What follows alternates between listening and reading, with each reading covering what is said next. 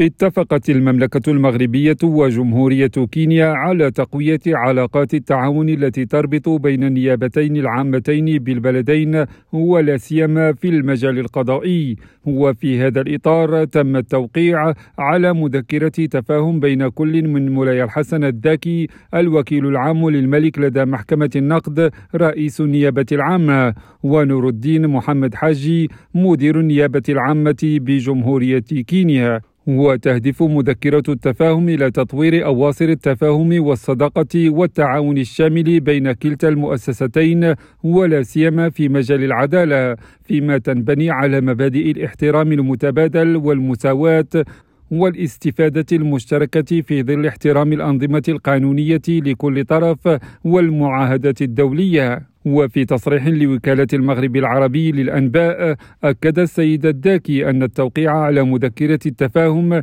يأتي تتويجا لسلسلة من المباحثات مع نظيره الكيني نور الدين حاجي خلال زيارة هذا الأخير للمملكة مبرزا أنها تعكس الرؤى المشتركة لكلا الطرفين فيما يخص مجالات التعاون وأوضح أن الأمر يتعلق في المقام الأول بتفعيل التعاون الثنائي في المجال القضائي مشيرا إلى أن الهدف يتمثل في تقوية التعاون في المجال الجنائي لا سيما فيما يخص مكافحة الجريمة المنظمة وتطوير اليات العمل بين كلتا المؤسستين. حكيم ناظر راديو نيروبي.